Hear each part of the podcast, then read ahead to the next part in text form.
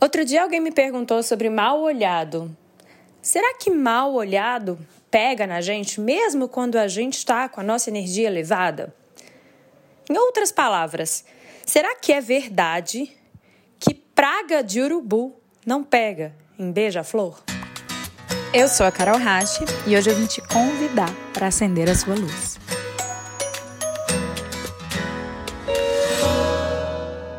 É verdade que quando a gente está numa vibração, num campo de vibração muito elevado, as vibrações mais baixas acabam não interferindo muito no nosso campo. A gente consegue passar por elas sem se conectar com elas, sem se perder nelas, sem sofrer tanto o impacto delas. Então, de fato, quando a gente está em algum momento beija-flor, é bem provável que uma vibração do tipo urubu não nos alcance. Mas aí eu quero provocar uma reflexão. Será que existe alguém que nunca caia para a vibração do tipo urubu? Será que existe alguém que é 100% beija-flor? Eu duvido muito. Eu acredito que a gente vai crescendo e se apoderando de ferramentas que nos trazem de volta para o nosso eixo. Então, quando a gente se vê no momento caótico, quando a nossa energia fica mais baixa, quando a gente tem pensamentos de raiva, de medo, de ansiedade, é natural que o nosso campo vibre nesse lugar.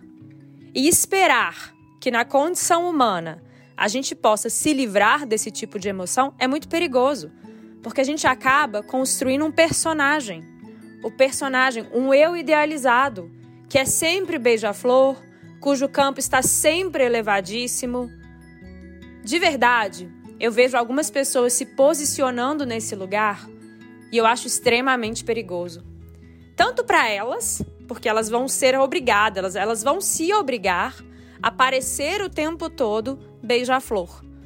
Então, quando vier raiva, quando vier medo, elas nem vão se permitir sentir essas emoções. E assim elas vão criando uma autoimagem idealizada e não verdadeira. Elas vão criando uma prisão para elas mesmas. Por outro lado, também é perigoso para quem as assiste, concordam? Se eu, do lado de cá, percebo que em alguns momentos a minha energia está alta e eu estou vibrando feito beija-flor, mas em outros momentos eu vibro lá embaixo, feito urubu, energia baixa, eu me sinto estressada, irritada, amedrontada.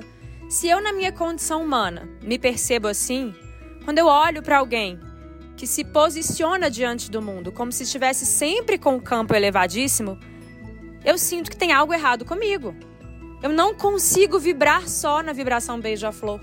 Então eu olho para mim e falo: é, eu realmente não tenho conserto. Tem algo de muito errado comigo.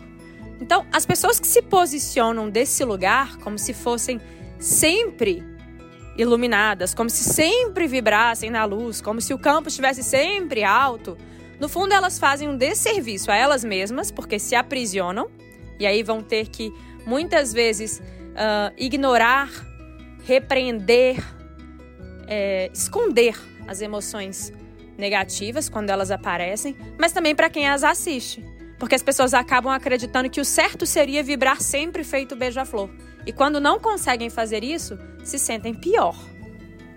A verdade, gente, é que nessa condição aqui que a gente está, nessa condição humana, é natural a gente experimentar todos os tipos de emoção. Saúde mental não é não sentir emoções desafiadoras. Muito pelo contrário, é senti-las, mas não se perder nelas. Saber sentir e saber voltar para o eixo. É saber construir um caminho de volta para a vibração do tipo beija-flor quando a gente se percebe sendo urubu Saúde mental não é ter emoções só positivas. A parte do sentir as emoções negativas, olhar para elas, assumir que está sentindo aquilo, é tão importante quanto a parte do deixar ir, do voltar para o eixo. Se a gente tenta se iludir com a possibilidade de nunca sair do eixo, a gente está criando uma autoimagem idealizada perigosíssima. A gente está mentindo para a gente e para o mundo. Então, em alguns momentos, quando a gente está numa vibração urubu, uma vibração mais baixinha, e a gente encontra pessoas nessa vibração, não é que o mal olhado pega, mas é porque existe uma parte de nós que está vibrando baixo. Então a vibração baixa da outra pessoa encontra ressonância com a gente. É como se fosse um velcro. Quando a gente está vibrando baixo, o nosso velcro, a gente está com um lado do velcro na gente. Um lado do velcro urubu está colado em nós. E aí, quando eu encontro outra pessoa com o outro lado do velcro urubu, pronto, deu match, grudou, pegou. Percebe? Agora, se eu tô colada com o velcro beija-flor e encontro alguém que tá vibrando urubu, não vai dar match naquele momento.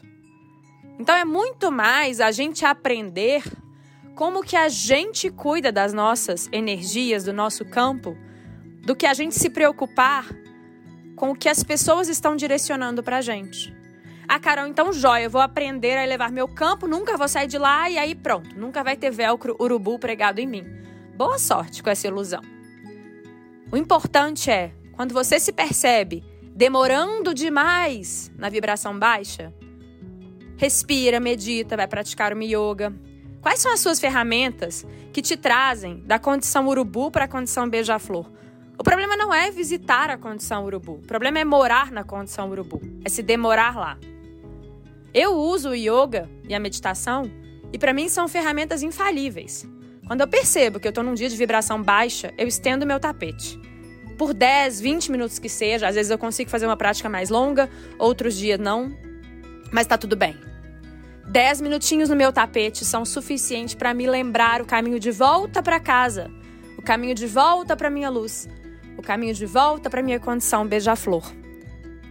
E é isso que eu recomendo para vocês, que vocês tenham ferramentas para poder visitar a condição urubu sem se perder nela sem demorar muito com, esse, com essa parte do velcro urubu pregado em vocês.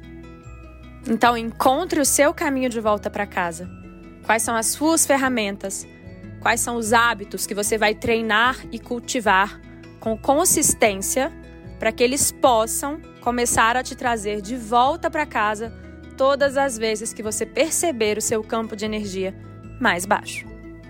E se você quiser a minha ajuda para aprender algumas dessas ferramentas, até o dia 28 de março eu estou ofertando aulas de yoga e meditação gratuitas.